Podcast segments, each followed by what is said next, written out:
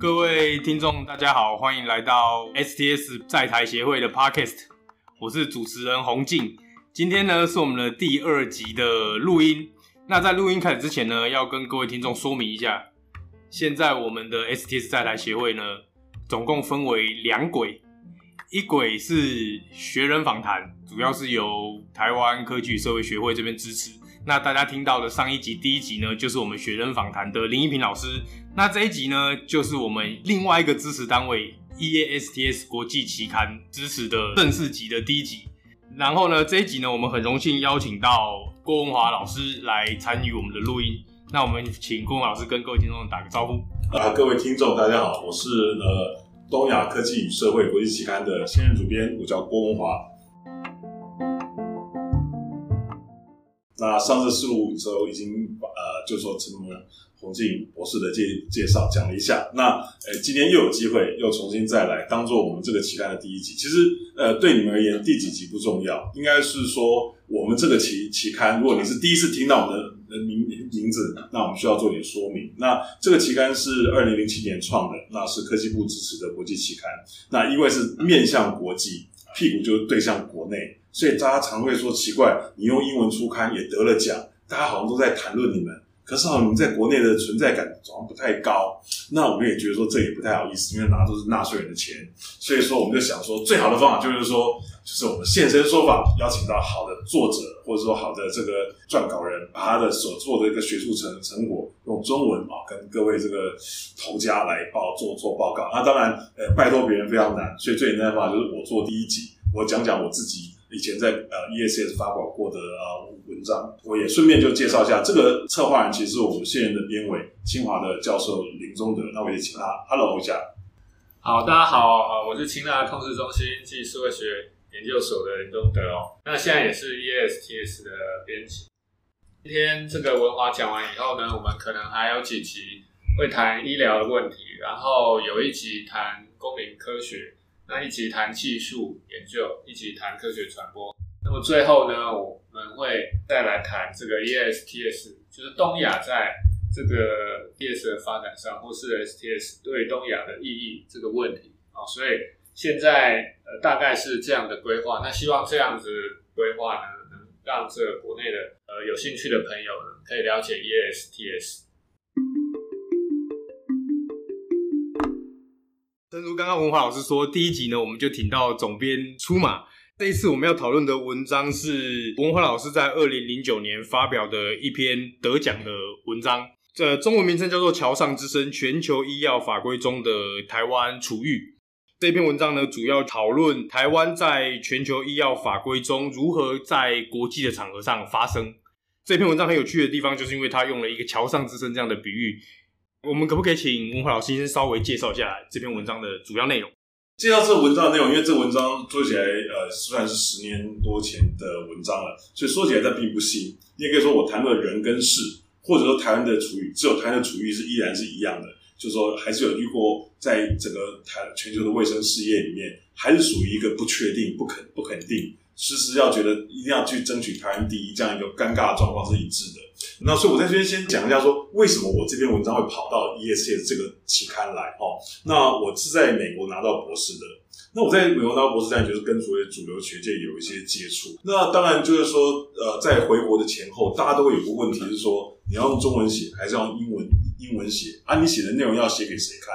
通常我们那时候有参加一个台湾国际台湾研究学会哦，对，纠结就是这问这问题。好像写成英文讲台湾，大概那个观众就会变得相当的少。那我回来以后，但又恭逢其会，就是这个期刊出来了。但这个期刊又讲了一个我觉得理理念上面也不容易做到的事情，就是说我们要发展一种有东亚特色的 STS。所以在这意义下面，就是说我就把我的这个等于是年轻时候的这样一个作作品哦。就把它献到 EASTS，主要原因是第一个是我希望加入这个所谓的开发东亚 SS 新方法的一种阵容。那另外一方面，当然也是想去测验说，到底就是说你在主流泡完，要回到我们的边缘，就回到我们台湾这边来，你要怎么样用主流的学术语言去写一个台湾的题目，依然还有一定的存在感。所以它就有两方面的意义，一方面就是说，当时的我们这个期刊的创刊主编傅老师。它其实讲的是一个比较制高点层次的，就是我们有一个 STS 的新思维、新想法、新立场。但其实他没有讲到是说那个工具是什么。好，比方说你用孔恩的方法，然后告诉你说我有个东亚版的孔恩，这当然也是一种创创新。但我觉得说，以我做 STS 研究训练的人来说，它命题比较具体。到底最近这十来年，到底大家 SIS 圈里面还有什么新工具、新方法、新议题？啊，当然，老实说，就是在业界这边刊物，也就代表说我们对这个刊物的支持，也体现说某一种，就是说东亚 STS 做东西的范例。但是颠倒过来说，也是去测验说，到底主用主流的学语言学台湾的案例，它的市场在哪里？好，吴老师能不能说一下这篇文章主要的 argument 是什么？它主要的 argument 应该是说，大家讲台湾的处遇，就要不然就把它讲得很悲情，说是个政治问题；要不然就是说讲说这个里面的科学为什么台湾声音没有出来。那当然，STS 人其实如果经历过这样子翻翻滚滚，对于科学的客观性做讨论的话。大概都会觉得说，这种讨论基本上跟 STS 有很大的距离。但是你要怎么样，就是说在浸泡在主流学学界谈科学，也不是客观性的。那政策当然也需要用科学去去做互相做支撑。这个案例怎么样再回过去谈比较传统民族国家，跟类似像台湾这种不确定的政治状状况。等于是用这个方法怎么去谈它，所以你可以说我有做两两个步骤的工作。一个工工作当然就是说去浸泡在就是说现在这种 SCS 讨论里面，主要另外就回过来谈一个老的，原来你台湾就应该要谈的问题。嗯，只是你以前老外谈的问题可能比较就是招式用老了就停在那边，然后完了以后就说我们应该加入联合国。我就说那种纯粹的政治解，我相信大家未来在呃。更有机会去看 STS 的文献的时候，你就会知道说，呃，大致上 STS 里面偏向于政策的讨论里面，其实都已经做了这个第二步的工作，就是说，知道这样的状况后，怎么样通过 STS 的一种理论或想法，回过来谈说这种这这种比较政治性，原来没有任何科学参与的这种处境，要怎么样去做新的诠释，这样子。老师在这篇文章里面把这个案例讲成了一个非常有趣的故事，这样子。那所以这个故事性蛮高，我觉得也许呃得奖有很大的原因也是因为他们非常喜欢这个故事。您讲到了重重点，因为这个方法是在一般社会科学比较少少用的。到具体而言啦，就是说，因为我老师是人类学家，我本身等于是用人类学的方法做社会学课题的一个 STS 的人，所以说我们很强调某种程度的叙事性跟故事。嗯，那这个其实，在比较。就是说，大家比较熟的呃学者，像拉图，他们大概都会告诉你说，他有所谓的民族志。可是民族志并不是告诉你说我只是去田野做观察，而是他要去很很敏锐的去理理解说，你写出来的东西会加入在里面，变成其他人认识这个事情、认识这个世界的方法。所以我是用这个方法去挑战一个很少人研究的课题，连我老师都没有做过，叫做组织的人类学。而组织的人类学其实，目前在台湾，呃，大概在去年的人类学营大概有提到，可是在我回国台之前，基本上可能只有少数的人在谈，所以这方面也是算蛮新的。那最后呈现的方法就变成一个外行人看起来就是有一个像个很有趣的故事，内行比方说像这个洪博士，大概就有嗅到一些很奇妙，就来自 STS 各种各样的资源。在深入细节之前，我想也不一定所有听众都有读过这篇文章。那所以能不能文华老师稍微讲一下这个故事？基本上你也可以说，这故事是发生在我们这个录音间附近的故事。哦，就是说大家可能我们现在的录音间是在就是台北科大这边，大概离我们这边大概约呃四百公尺的地方有个单位，当时的名名称叫医药品查验中心。这个单位是一个新的机构，这新的机构以前是为了国际化出来的。那它主要就是提供高品品质、国际标准的一种对药物的评评估。那你也可以说，我整个故事就是在研究说，这个离我们是有四百公尺的组织，它是怎么出来的？那它为什么在很多地方被说叫台湾第一？那但是我们那个时候觉得很质疑，就是说，就说有没有一个比较更 STS 的方法，可以更好的去解释这个机构为什么会出现，为什么会第一？呃，因为这篇文章的标题就是“桥上之声”嘛，显然是老师是有有意思在用这个隐喻这样子。那老师要不要稍微解释一下这个隐喻？是的，我我记得我得奖的那个评审委员会，他还做了个日本的那个匪剧。那匪剧里面的最后一句话就是“他仿佛听到桥上的声音这样子。那桥其实就是他们当时在讨论某一个医药法规里面最重要的技术语言。你很难想到技术语言怎么会用桥这个比喻？嗯、那基本上如果是你用科学文献叫做桥接 （bridging） 哦，那当然这个桥本本身对于科学而言，它只是借用一个日常生活的语言去解释一个技术的事情。但是我是颠倒过来，我是把桥接这个事情又颠倒过来告诉你们说。台湾的处处境之所以有趣，是因为它透过很多很多的桥去证明，或者是所谓的连接，证明自己的存在。所以“桥”这个词不是我创的，是它本来就在我的故事里面有一个科学的角色。那这个 voice 基本上本来它在那个就是一般人类学里面其实就有，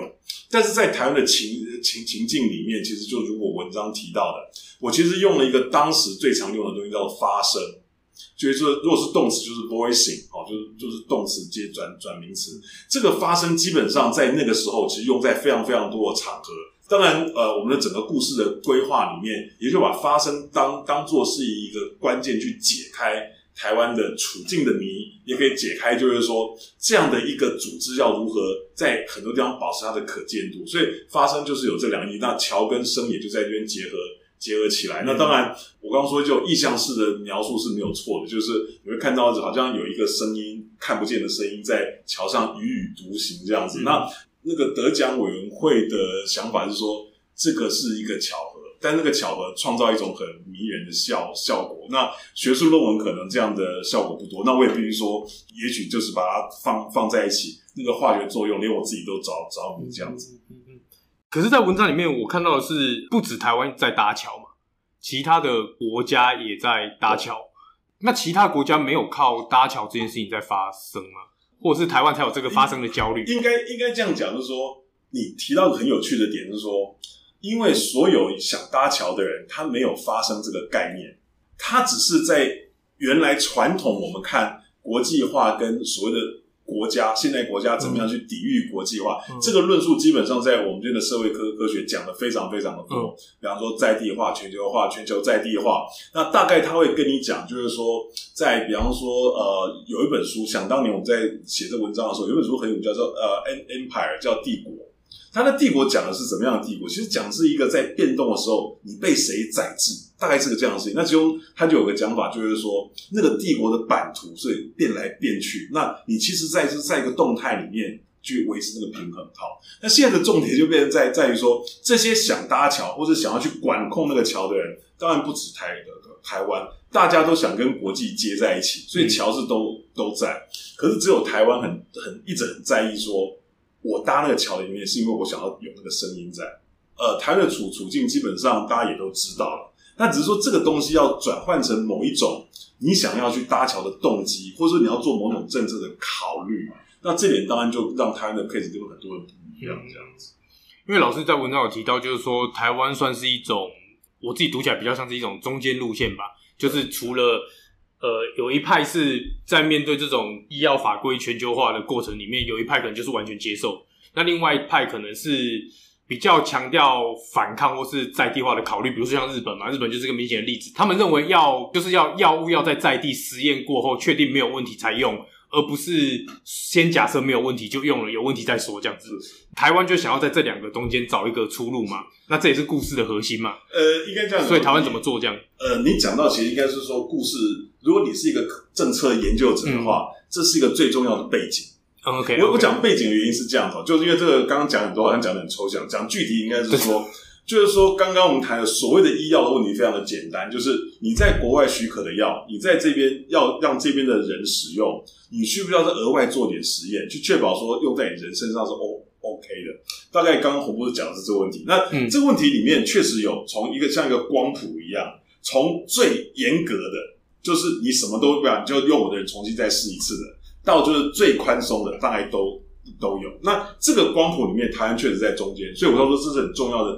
的背景是因为它的中间路线是摆政策的感觉而言，比方我举例哈，日本跟韩韩国那时候最最严，就是说你必须要用同样的日本人、韩国人去做同样的实验，你全部做完我才给才才敢放他进来，要不然会有安全性的疑虑。讲白了这样子，最松的是新加坡，新加坡基本上怎么样？只要国外的还还 OK，我大概觉得也 OK 就会进来。但但是非常奇怪，从最严苛的政策到最宽松的政策，他都会告诉你说，我是用科学的方法去做出评估的。嗯、那所以从 SCA 的角度也当然就很有趣，就是说，那个科学变成是支持某一种政策态度的一种背书，大概是这样子。那最精彩要来，台湾怎么在具体操作上找到这条中间路线？对，做了什么事情？这样子。其实呃，每个国家要怎么去做那个桥，大家都都会做，因为那是政策。你要国际化，你门会打打开来。但我的意思是说，为什么我们这个文章奇妙奇妙是说，你要把声音跟桥绑永远绑在一起。所以其实你会发现到说，我的文章里面的前半部讲了一个很有趣的事情，说怎么样？为什么大家会突然注意说有一个很奇怪的路线会出来？那种那种感觉就好像说，大家你可能在科学哲学你有听过的事情说，你如果没有机会他们去做过实验，你更不知道他对或不不对。在很多可能性里面，就是哲学上的可能性它存在，实际上都没有发发生，因为他没有钱做实验。所以台湾在这个文章里面的最有趣的点是说，是莫名其妙，台湾居然有一个声音会出来，而且每个人大概都跟我证实说，我确实有听到台湾有个中中间。路线，所以你刚才问的问题有两个层次，因为就是说台湾这个路线怎么来的？第二是说，大家总会知道台湾有这个中中间路线，因为这个整个台湾的中间路线，你也可以说是有点像路径依赖一样。你如果没有当年的美国跟日本，就是最严苛的日本跟最想要卖药的美美国先冲撞第一次的话，你创造不出来这个舞台，让台湾弄出中间路线来。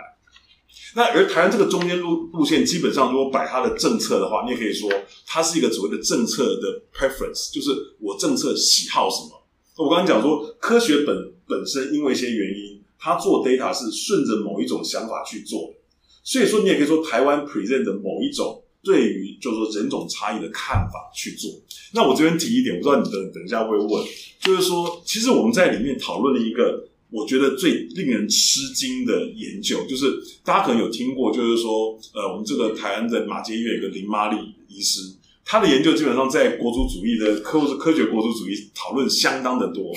可是我个人那个时候在在做田野的时候，最惊讶的就是这些政策的人都觉得林妈利非常的好，但是那个林妈利好的原因不是他不是把林妈利这个这个文章拿来用成说。因为林妈利的科学论文说有一个独特的台湾人存存在，所以我们要学日日本一样，把整个国家都锁起来。我不知道你在读的时候，不要有这种惊讶感。对，有是有，可是那好像是林玛丽本来比较想要做的事情。对，可是后来他是怎样？他是用这个文章再 twist 一次，再转一次，告诉你说，你们忘了看林玛丽还有另外一个图，就是我文章的那个图，告诉你你你说怎么样？我看了林妈利的东西，我才知道说，原来台湾是。亚洲人人种的大大熔炉，我自己听都觉得相当惊讶。说这种误读林玛丽的的方法，我从来没有听听到过。那我当然另外更更惊讶的是说，那我说您有没有拒过林林林妈利？跟他讲过，林妈利应该会挺生气的吧？那时候他就觉得说，哎、欸，林妈利不是很应该是他的文章并不是这个意思啊。可是那个时候他就很兴奋的说，林妈利也觉得说我这个解读非常的对。所以真的去问还是真的有去问？OK，他真的去问，其实原因非常的简简单，是什么？其实林妈利自己可能，或者说很多所谓的关心台湾处境的人，其实其实也非常知道说，这个种族差异性是要去支，是要去支持一个所谓事实上存在的国家实体。就以前你如果说你的政府是你本来就给你的，你当然不会想说国家到底有多多重要。但是当你发现到说你的国家的状况没有那么稳。大家不见得每个都在承认你的时候，你还真的会找到一些比较本质性的论述。嗯、那我觉得林妈利可能是属于这一种的。而你之后跟林妈利解解释说，你这样的一种做法可以，就是说去让它保存某一种国家的实体性。我相信林妈利 maybe 也会接接受。所以这个是个很有趣的事情，是因为我我在那个时候也也跟你一样，我追问那位。那位就是科学家，非常的求。我说，呃，你是不是真的确确定你读的是对的？然后或者你有跟原作者就是说 confirm 过，他觉得确实是。所以你也可以想到说，其实他是在一个很有趣的状况下提出他的所谓的中中间呃中间路线，因为那个政策态态度大家都知道，就是台湾是一个没有像日本、韩国那么严格，也没有像新加坡那么腐烂的地地方。那它的政策效果非常简单，因为没有像西方那么腐烂，所以我们主张要有一个新的查验机机构，也就是我刚刚讲的医药品查验中心机构会出来。但那个机构如果说只是用来查查东西，像日本、韩国这么严的话，不会有任何案子进台台湾来，因为台湾市场比较小。所以你也可以说，它很适当的运用了某一种科学的文献，去让这个组组织不但存在，而且它的它的它的所谓的政策态度得到国其他呃国际的嗯国际的注目，因为觉得哎这讲法怎么跟日本不太一样，但水准好像又又比新加坡高，他就自然的跳了出来，大概是这样。我自己在读这篇文章的时候，会有一种感觉，这个故事几乎是可以再现，或是代表台湾在国际上的外交困境，永远都在要国际化的过程中要发生。那你就得要搭桥。所以其实这篇文章读起来就有一点像是 bridging is voicing 这样子。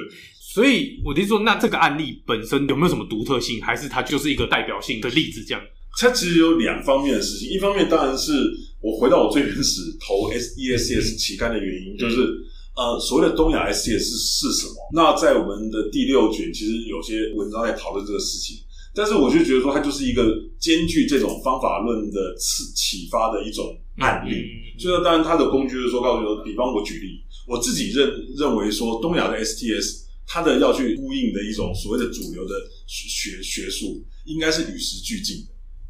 就是说，我就就一个比较广泛的 STS 讨论，也比方说，我现在举例哦，我现在要有东亚的 STS，但是我想的主流主流是孔恩或是 SSK，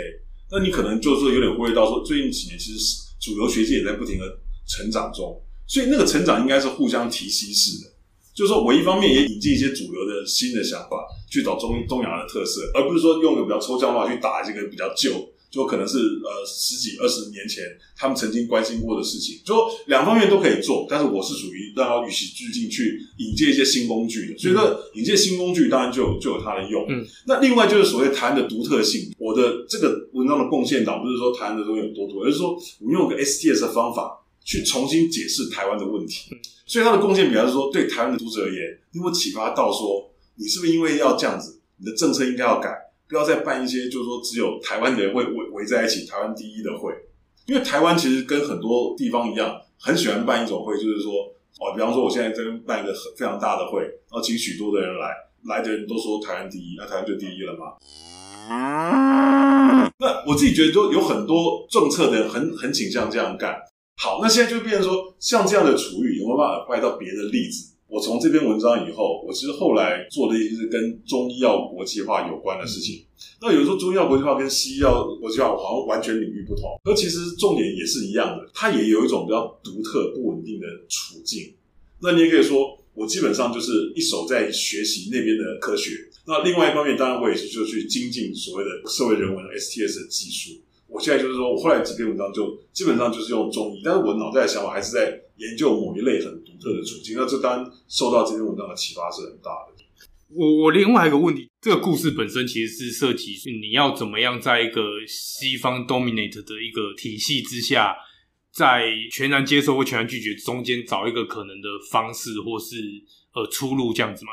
所以我就会感觉这篇文章是标题是桥上之声。那有没有可能这篇文章本身也希望扮演一个 STS 领域里面的桥上之声？比如说，因为现在 STS 主要理论都是从西方来的嘛，我们是不是除了全盘接受或全盘拒绝，只专注发展在地的 STS？除了这两条路之外，是不是这篇文章也是一个尝试，说做一个 bridging 的工作？应该这样讲，说我之前其实我回答其实大概就带带到说。嗯他的贡献是什么？因为我刚刚说，大家对所谓的东东西方 STS 的对话，我自己觉得我这篇文章的贡献比较像，就是主流学学界不是不是一个固定的标靶，它也在动嘛，所以你把比较新的一些想法带进来，去促进对话有有些帮忙。那另外当然就是说，在我们的文章里面，或者说我个人的一种研究的习惯，你大概还是不太习惯这种纯。哲学性的思考，所以那哲学性的时候，当然要仰赖某种案例。那台湾当然给你很丰富的案例去做。那另外当然就是说，好，那我们现在做出来这个用主流的英文写出台湾的案案案例，为什么主流会喜欢？那我们也做了一些选择，就是技术官僚，或者是说所谓的台湾的医生的这种从政的传传统，这台湾就会聊，台湾就会聊，但是国外也不见得会聊。你在选择的时候确实做了一些牺牲。那所以一些牺牲，我觉得也很简单，是因为说。我大概去投国外的期刊，我可能就会这样做。但是反正我们就投到这边来，嗯、那当然也就希望说他得了奖以后，当然就许多人会去翻一翻说，说哦，原来有有这回这回事情。嗯、那当然我自己想说，我们自己台湾在在做做所谓的东亚特色的时候，我自己比较喜欢是你刚刚讲的比较巧。我们与其说我们有一个很独特的声音，我反而重视巧。对不起，我这样讲有点有点有点那个混淆。我再讲一下，嗯、就说你在讲说我们这文章里面有说桥的作作用嘛？嗯、那我刚刚说我们这文章本来的特色是说。大家都会做做桥，但是台湾有声音嘛？嗯，可其实这篇文章基本上是 我们现在有有声音，但是我们要我 我们要做的是桥的工作。大家透过这个文章去理解说，原来台湾有这回事情，或者大家知道说，因为台湾也有也有人大概知道说，这种东西也可以这样子做。读这篇文文章最多的人都是所谓的 pharmaceutical studies，就是研究药物全球化的人，他们倒是真的有点就是有点惊讶说，哎，有人在竟然知道这个知道非常的多。那当然，你做的时候，大家就偷偷就把一些台湾我们刚刚讲过的事情，就是偷偷看市状况，把它塞进去嘛。那这个多多少少也就去凸凸显说这个文章的桥的功能。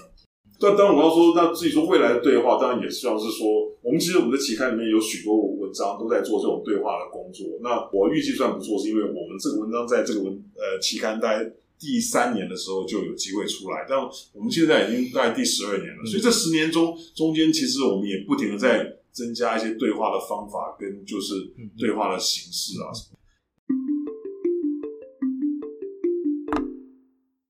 其实这篇文章对于现在疫情的当下可能有点意义或启示，老师要不要稍微谈一下？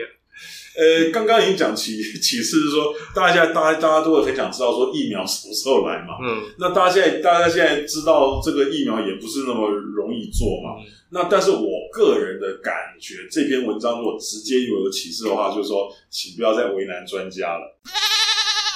我看到就是说，许许多多的这些人哦，平常可能很少在看我们这个文章，也没有在看科学无限哦，就 all the sudden 每个都变得好像好像科学侦探一样。嗯、然后，而且我刚刚就讲说。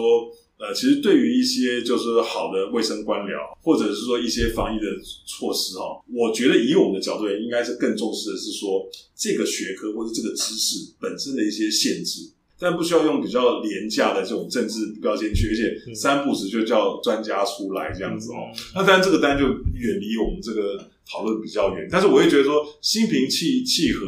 让专家有个空间去做发挥作用，但这样这当然跟 STS 又有另外一方面的讨论。我我相信我们这六讲或者学会的讨论里面应该也会有，因为就是说这牵涉到所谓的公民科学跟所谓的长民知识的事情。好，那呃这篇文章我们就暂时讨论到这边。那老师刚好除了是作者之外，也是 EASTS 的现在是主编嘛？是的，因为我看到老师的主编里面有讲到说，过去 EASTS 觉得是。觉得把 ESTS 比喻成一种旅行，那现在老师用了一个新的比喻叫做烹饪，里面还提了非常多料理铁人的故事。老师要不要谈一谈对 ESTS 的期许，或者为什么会用这这个比喻这样？这是很大胆的事情，是因为我刚刚已经提到说东亚的 STS 所谓的特色哈，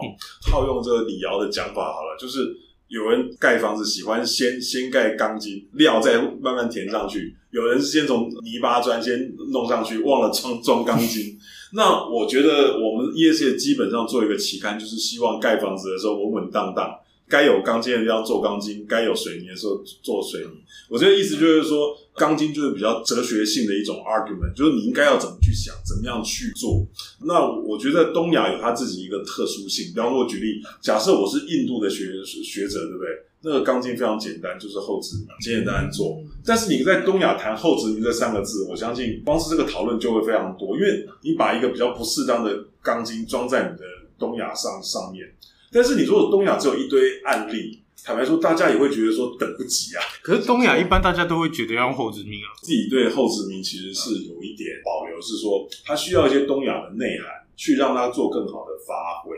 有些人也会等不及，想要说你们有没有什么比较具体的看法？那我刚刚就说这个东亚的部分，我们其实就做了比较大胆的事情，就是我们倾向用比喻，而不是用直接的钢筋告诉你说，我们东亚就是推什么什么理论的，我们东亚就是做什么什么什么的。那当然，我自己觉得说，呃，理论其实非常的多，像比方中心边缘啊、次帝国，或者现在后殖民，我相信有很多比较所谓的 grand series，它会帮助你了解事情，但是你会知道它有很多陷陷阱在嘛。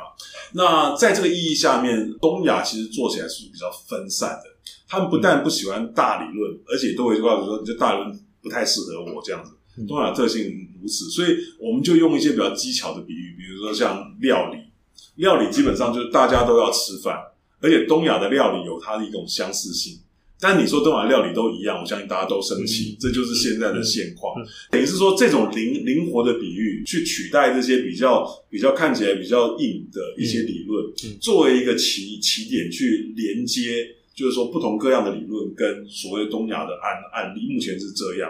好，也是要跟各位听众说一下，我们之所以会想要做这个 ESTS 这一轨。除了一方面是要希望跟大家介绍 ESTS 里面比较重要的，尤其台湾学者写的文章之外，另外一方面也是希望能够吸引更多的朋友来阅读这份，但是以台湾为基地的国际期刊。